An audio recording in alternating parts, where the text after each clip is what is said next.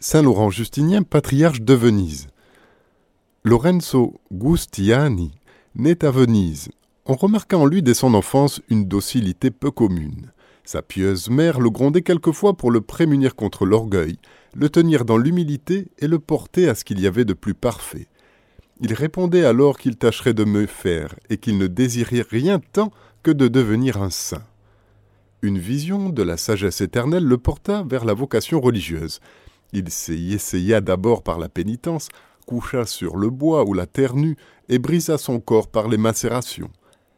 Laurent ne tarda pas à s'enfuir chez les chanoines réguliers de Saint-Georges d'Alga, où il prit l'habit. Ses premiers pas dans la vie religieuse montrèrent en lui le modèle de tous ses frères. Jamais de récréation non nécessaire, jamais de feu, jamais de boisson en dehors des repas, fort peu de nourriture, de sévère discipline, c'était là sa règle.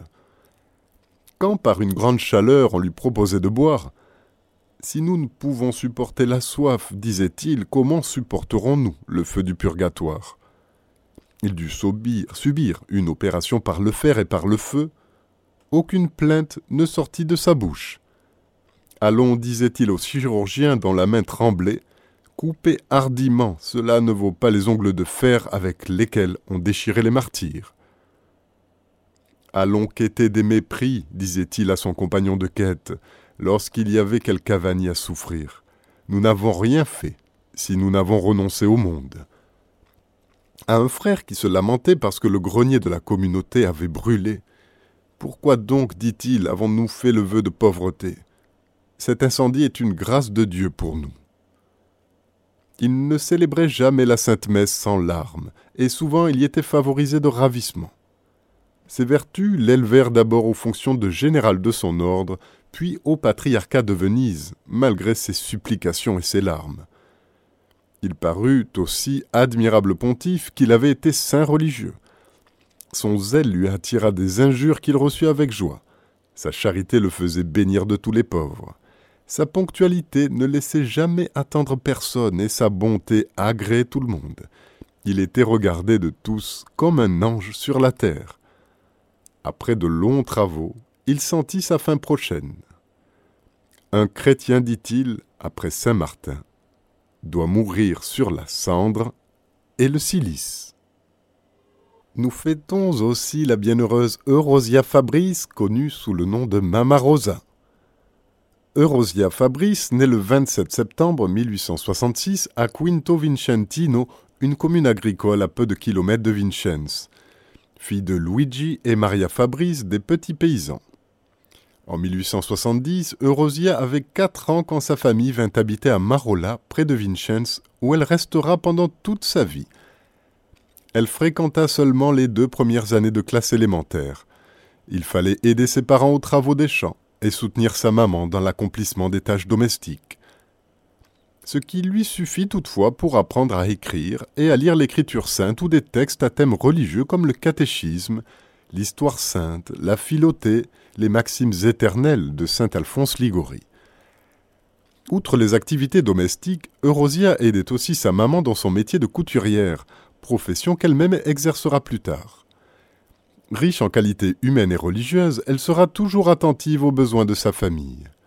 À douze ans, elle reçut la première communion. À partir de ce jour-là, elle s'approchera du sacrement eucharistique à chaque fête religieuse. En ce temps-là, on ne pratiquait pas encore la communion quotidienne.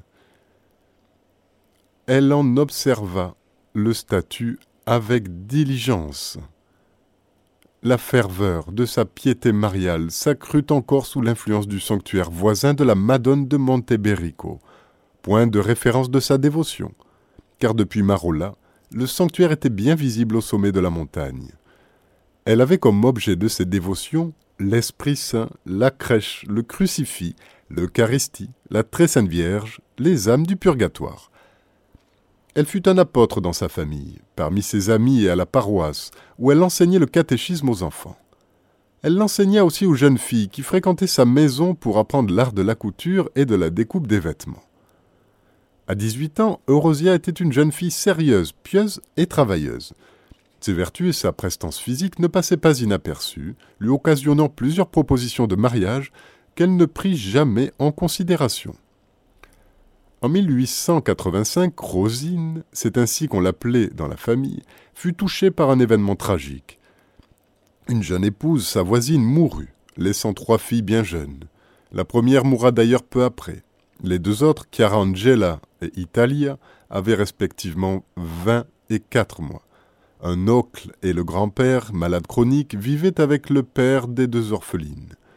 C'étaient trois hommes au caractère bien trempé, qui se disputaient souvent.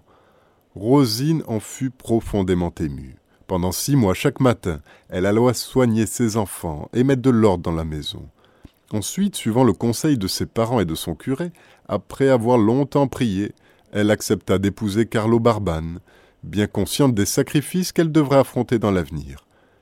Elle considéra la chose comme la volonté de Dieu qui l'appelait à une nouvelle mission. Le curé dira plus tard Ce fut vraiment un acte héroïque de charité envers le prochain. Le mariage fut célébré le 5 mai 1886 et comblé par la naissance de neuf enfants, auxquels il faudrait ajouter les deux petites orphelines et d'autres enfants accueillis dans la maison. Notons parmi eux Monsueto Manzuko, entré plus tard comme franciscain dans l'ordre des frères mineurs. Il y porta le nom de frère Giorgio. À tous ses enfants, Mama Rosa, comme on l'appela après son mariage, offrit de l'affection, des soins assidus, des sacrifices, ainsi qu'une solide formation chrétienne.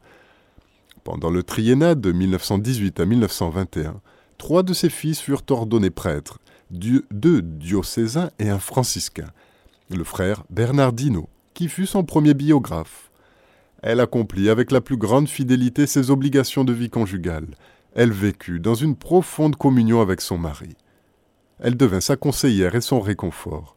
Elle montra un tendre amour pour tous ses enfants, une capacité de travail hors norme, le soin de répondre à tous les besoins de son prochain, une vie de prière intense, l'amour de Dieu, la dévotion envers l'Eucharistie et la Vierge Marie.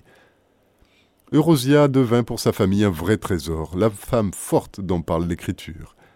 Elle suggérait l'économie familiale, bien maigre, mais en exerçant néanmoins une intense charité envers les pauvres, avec lesquels elle partageait le pain quotidien, l'amour, le soin des malades. Elle démontra un courage héroïque au cours de la maladie qui mena la mort de son mari Carlo Barban en 1930. Elle entra dans le tiers-ordre franciscain fréquenta les réunions, mais en vécut surtout l'esprit dans la pauvreté et la joie, le travail et la prière, l'attention délicate envers le prochain, la louange au Dieu créateur, source de tout bien et de toute notre espérance. La famille de Mama Rosa fut vraiment une petite église domestique.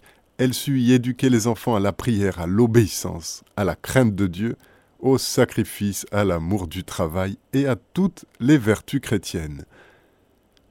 Elle meurt le 8 janvier 1932.